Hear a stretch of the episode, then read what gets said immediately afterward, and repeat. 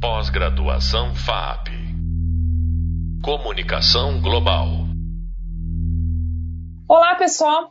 Aqui é Raquel Recueiro e esse é o terceiro podcast da disciplina de netnografia. E nesse episódio, a gente vai falar um pouquinho mais sobre um dos nossos objetos, que são os processos de comunicação na cultura digital.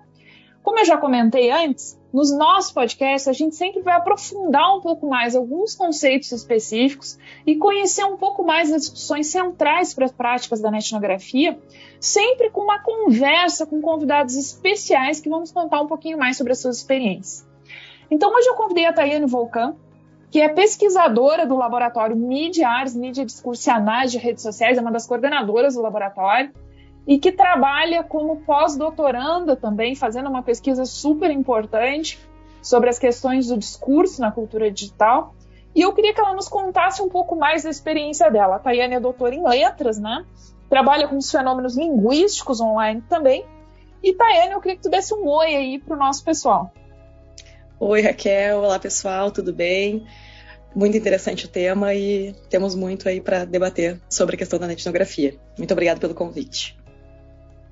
Bom, então eu queria começar essa nossa conversa, Tayane, uh, te perguntando, né, quais são as principais mudanças que tu consideras que o digital trouxe para esses processos de comunicação e processos de produção de linguagem. Na tua opinião, o que, que mudou? Bom, uma das principais mudanças que eu percebo é a facilidade, de certa forma, né, embora os desafios tenham aumentado também, para nós pesquisadores de observarmos esses fenômenos uh, comunicacionais que se dão no ambiente mediado. Eu sempre lembro de uma das primeiras aulas que eu tive na minha graduação, que um professor contava que ele fez uma pesquisa etnográfica e que ele, de fato, foi conviver numa comunidade, era uma comunidade sem terra, ele passou três meses tendo muito convívio e uh, conversando com as pessoas que, que estavam naquele ambiente para conseguir se inserir, porque a etnografia tem essa característica né, de tu estar de fato inserido numa comunidade e conseguir passar a não ser mais percebido e observar os hábitos daquela comunidade. E a partir do digital, nós conseguimos fazer isso de uma maneira muito mais uh, rápida sem ser percebidos, né? Porque a rede tem essa dinâmica de apagamento, muitas vezes, dos seus membros. Então, facilita a nossa vida. Nós conseguimos uh, observar, perceber fenômenos muito mais uh, distintos sem sair da nossa casa. Nós conseguimos, uma, um, num semestre ou num ano, fazer uma pesquisa sobre fãs de música, no outro ano, fazer uma pesquisa sobre política sobre diferentes uh, contextos sem estar necessariamente em busca de grupos para entrar em contato, para passar a conviver. E isso é uma facilidade muito grande, óbvio que tem alguns desafios, mas isso uh, nos ajuda muito a diversificar também as nossas pesquisas. Ayane, uh, e tu pode nos contar um pouco da tua pesquisa, na tua experiência, né, o quão importante foram essas mudanças geradas pela mediação digital para o pesquisador que vai olhar conversação, né, que vai olhar grupos online, que vai olhar essa produção de discurso. Eu queria que tu nos falasse um pouquinho disso na tua pesquisa. Bem, uh, a minha pesquisa, né, eu comecei trabalhando, ela foi uh, se desenvolvendo ao longo dos anos, como é natural de toda pesquisa, a gente sabe como começa, mas nunca como termina, e eu comecei observando o humor, a prática do humor na política, que foi algo que me chamou muito a atenção, porque lá em 2014, quando eu fiz a minha dissertação de mestrado, existiam alguns fenômenos que estavam surgindo, entre eles a personagem de uma bolada, que modificou muito o discurso político na época, e depois, a partir do sucesso dessa personagem, né, nós tivemos algumas mudanças pontuais, como a inserção de peças mais bem-humoradas e cômicas, por exemplo, em publicações da página do Senado, em publicações do, da da Comissão de Constituição e Justiça, da CCJ, uh, e do Conselho, perdão, do Conselho Nacional de Justiça e outras uh, instituições e órgãos que representam uh, instituições assessorias de comunicação que passaram em ambientes extremamente estáticos, estanques, a mudar um pouco a sua comunicação. Isso chamou a minha atenção e eu comecei a observar a comunicação política a partir do humor. E como a gente está inserido no meio, eu comecei a ver que essa comunicação ela passou a mudar também, né? Então, como eu estava muito inserida naquele contexto da política, eu comecei a desdobrar minha pesquisa no ambiente político, né? Aí comecei a, a, a pesquisar as práticas políticas no ambiente mediado, até chegar no contexto da desinformação, que nós lidamos muito hoje nas nossas pesquisas no Mediars, mas tudo isso enquanto desdobramento. Então, foi muito importante para mim como pesquisadora, porque uma vez inserida, eu não só pude observar o fenômeno, mas eu vi a comunicação no contexto política no contexto mediado se transformar e eu fui adaptando os meus objetos de pesquisa para compreender essas mudanças, esses processos. Então isso foi uma coisa muito interessante, porque foi modificando a minha pesquisa ao passo que eu ia compreendendo o contexto que eu ia pesquisando também. E como é que tu viste os grupos nesse momento da tua pesquisa? Porque tu analisou o discurso político, a influência do humor e tal. E como que a gente olha os grupos, né, as comunidades em torno disso? É muito interessante essa, essa pergunta, Raquel, porque nós observamos que os grupos eles uh, apresentam características próprias, né? Assim como nós observávamos e, e estudamos né, na etnografia clássica, os grupos eles têm, embora mediados, toda uma questão de identidade. A gente consegue perceber quando começamos a acompanhar um grupo, por exemplo, identificar militância quando nós estamos acompanhando candidatos políticos. Nós conseguimos identificar grupos de apoiadores de regiões distintas, comentários uh, e práticas discursivas específicas de determinadas posições ideológicas, questões de gênero, de grupos, por exemplo, de pesquisadores, de jovens, de pessoas mais velhas, e nós conseguimos observar como esses grupos, mesmo atrás de uma tela, mesmo a partir do anonimato, nós conseguimos perceber características dos discursos que nos possibilitam identificar esses grupos, né? Seja não só classificá-los para colocá-los numa numa numa tabelinha, digamos assim, enquanto pesquisadores, mas perceber que de forma orgânica, muitas vezes, nem sempre sabemos que existem uma série de fatores, mas muitas vezes de forma orgânica esses grupos vão construindo identidade a partir da conversação e a partir das possibilidades das plataformas, que daí envolve, eles vão ter características mais específicas no Instagram ou no Facebook, em grupos abertos, em grupos fechados, uh, no WhatsApp, isso, essas dinâmicas, uh, embora existam características próprias das ferramentas, a gente percebe que a apropriação pelos usuários vai criando, uh, vai permitindo que eles desenvolvam aspectos específicos daquela comunidade que, que, vão, ser, que vão além das características das plataformas. Né? Isso é muito legal porque a gente consegue observar e identificar grupos e e se apropriar muitas vezes, né, conhecer um pouco mais sobre eles a partir dessa, dessa identificação que a gente tem no digital. Isso é muito legal. Tayane, tu tem também uma experiência de mercado, né, onde tu também trabalhaste com comunicação digital. O que que tu apontaria que são as principais mudanças trazidas pelo digital nessas práticas de comunicação?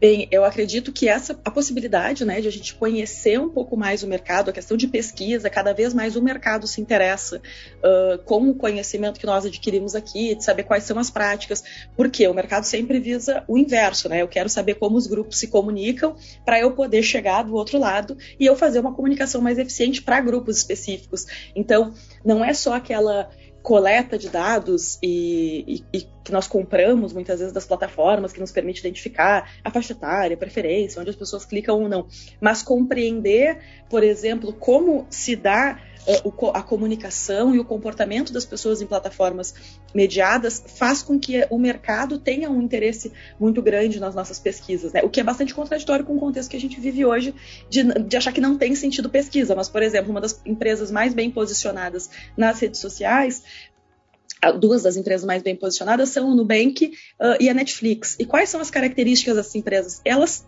tentam, elas há um esforço de fazer uma comunicação que faça sentido naquele contexto dos usuários. Elas conversam, então elas viram personas, né? A Magazine Luiza tem feito muito isso, em virar de fato uma persona dentro daquele contexto em que pareça fazer parte do grupo e se identifique com o grupo. E para tu fazer isso, tu precisa ter cada vez mais essa noção de como funciona, quais são as dinâmicas, como que eu consigo me comunicar com esse grupo, como eu consigo ter um pertencimento com esse grupo.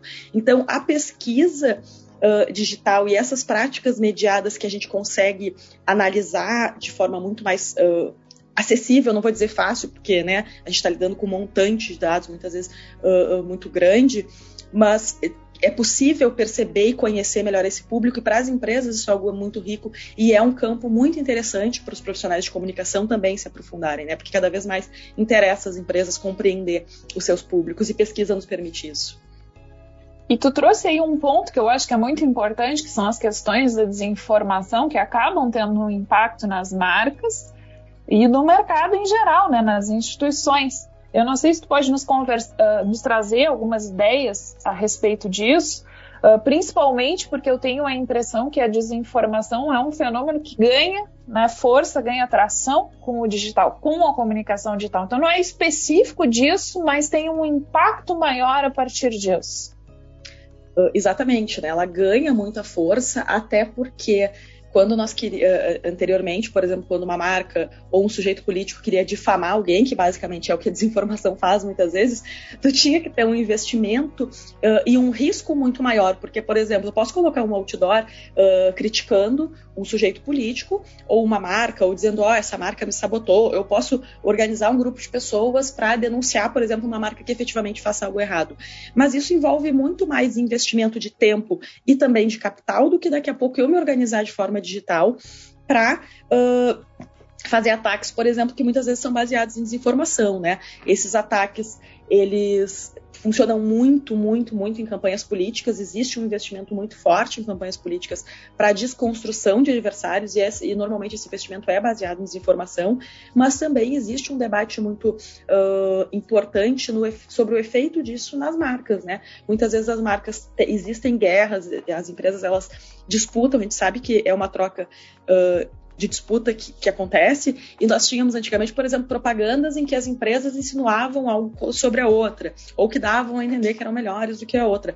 Hoje em dia, isso é muito mais fácil de ser feito de forma coordenada a partir das redes, embora seja extremamente problemático, mas eu consigo criar um boato sobre uma marca e é muito mais difícil dessa marca uh, desmentir, porque não é só ir no lugar, por exemplo, no canal de televisão, na revista, que saiu alguma coisa que era ruim sobre ela e desconstruir. Aquilo já está espalhado pela internet, né? Que tem uma permanência que foge do controle dos sujeitos e das empresas também. Então, é muito mais difícil de combater. E a desinformação, ela tem essa característica, né? Uh, ela é muito difícil de combater, por quê? Porque uma, quem acredita, tem uma tendência de concordar em um certo aspecto com aquela informação. Por exemplo, alguém que não gosta da marca e vê uma desinformação sobre a marca ou sobre o sujeito, o que, que essa pessoa vai fazer? Olha, eu disse que essa marca era ruim. Eu disse que esse político era safado. Então, é muito mais fácil a pessoa se apegar àquela desinformação e a tendência dela de aceitar que não é verdade aquilo, aceitar que aquilo, na verdade, é uma, um ataque, né? É uma informação fabricada, ela é muito maior, que existe uma resistência em aceitar aquilo que eu discordo. Então as pessoas passam a legitimar o discurso desinformativo e, e retroalimentar esse discurso. Então vira uma coisa muito maluca, assim, muito complicado para as empresas e para a sociedade como um todo lidar, né? Temos aí, por exemplo, a pandemia até hoje, temos pessoas que não se negam a fazer, a tomar medidas eficazes para tomar medidas ineficazes porque se apegaram a elas. E como que a etnografia, ah, na tua opinião, né, ela poderia ajudar a gente a entender esses fenômenos melhor?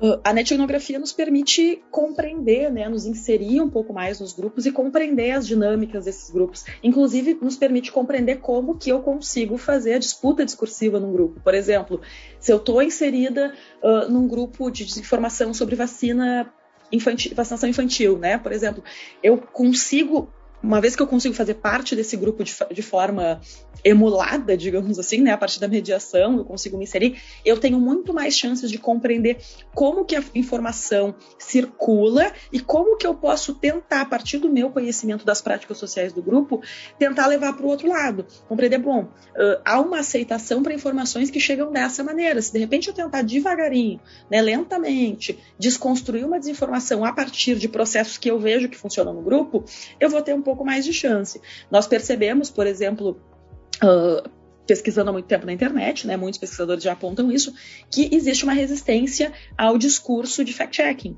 em grupos em que circula muito desinformação. Então, nós, nós podemos hoje dizer que essa não é a abordagem mais eficiente para, em grupos radicalizados, né, em grupos de pessoas que uh, têm muita convicção em uma desinformação, combater aquela desinformação.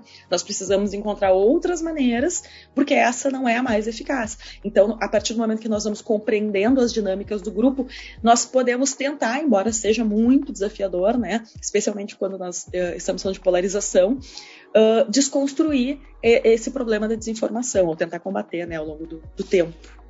E como é que tu vês o papel dos algoritmos dessas plataformas nesse contexto? eu acredito que existe uma grande responsabilidade das empresas, né, que, que geram, que programam, né, as suas plataformas, porque elas uh, se encontram muitas vezes numa situação paradoxal que é própria do capitalismo, né, que é, bom, eu sei que certas informações são ruins, mas ao mesmo tempo eu sei que certas informações que são ruins circulam muito. E circulação, no contexto da, da comunicação mediada por computador, ela é dado e dado é dinheiro, né? Tem um capital sobre isso. Então, quando eu combato desinformação, eu também estou combatendo o meu próprio lucro, que é um dos maiores paradoxos. Como que eu vou combater toda a desinformação se aquilo gera volume de dados, aquilo gera circulação, aquilo gera e o principal gera envolvimento das pessoas, especialmente quando nós falamos de grupos radicalizados. São pessoas que costumam ser muito ativas nas redes. Então, essas pessoas são instrumento de lucro, de ganho também dessas empresas. Né? Então as empresas elas têm essa responsabilidade que é muito grande e que, e que é conflitante com seus próprios interesses. E por isso que é tão importante, além de ter um esforço das plataformas no combate da, da desinformação, de ter uma questão jurídica, de ter um empenho em combater, porque a gente não pode simplesmente deixar pela própria regulamentação do mercado, uma vez que o mercado tem interesses que vão muito além da, uh, do, da sociedade, dos interesses da sociedade uh, como um todo. Tayane, tu pode nos falar um pouquinho mais então sobre os influenciadores, essa questão dos algoritmos nos influenciadores? Uh, bem, essa questão dos influenciadores ela é muito interessante porque o que, que ocorre? Muitos desses influenciadores só o são a partir da própria desinformação. São pessoas, né, são sujeitos que se construíram a partir da desinformação, apresentando versões alternativas dos fatos, especialmente em plataformas como o YouTube.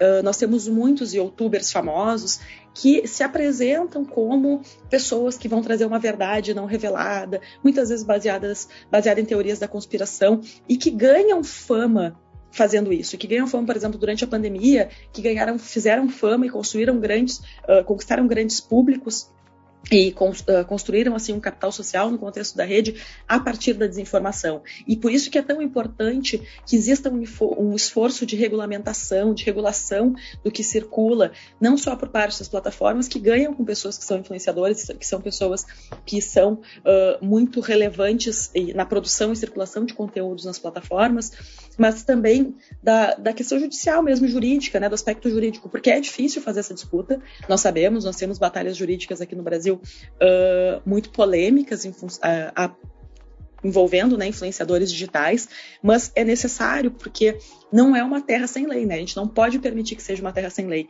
E essas pessoas elas partem justamente de brechas legais, como por exemplo uma permissibilidade da, da produção e circulação de desinformação em plataformas mediadas, para se construir enquanto sujeitos influenciadores. Então, existe uma responsabilidade social muito grande que precisa né, ser considerada aí, tanto por parte das plataformas quanto por parte do próprio Estado e da, dos órgãos, especialmente da Justiça. Né? Tayane, então a gente está se encaminhando para o encerramento do nosso podcast. Não sei se tu quer dar um tchau para o pessoal. Uh, bom, queria só agradecer mais uma vez o convite e convidar a todos, né, para conhecerem um pouco mais o trabalho que nós desenvolvemos no Mediarts, para quem se interessa também por uh, netnografia, existem muitos estudos relevantes sobre netnografia em games digitais. A professora da Universidade Federal também, Rebeca Recuero, tem uma pesquisa muito interessante nessa área. Sobre música, né, fandoms, tem muitas pesquisas legais para o pessoal conhecer, como da professora Adriana Amaral, da Unicinos, e também sobre política especialmente né, sobre desinformação em saúde, mais, mais recentemente, que nós, do Laboratório Mediars, temos desenvolvido e estão disponíveis no nosso blog. Então, fica o convite para todos conhecerem essas pesquisas. Muito obrigada.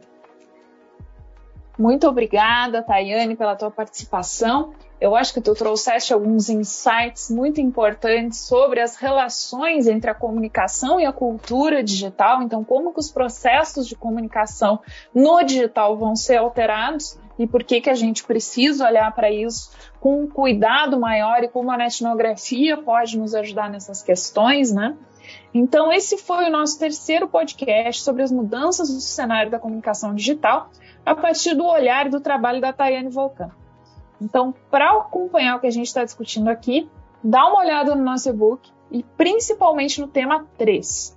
No próximo podcast, a gente vai falar um pouco mais sobre capital social e grupos online. É isso aí. Obrigada, pessoal. E até a próxima. Valeu, Thay. Obrigada. Tchau, tchau. Pós-graduação FAP. Comunicação Global.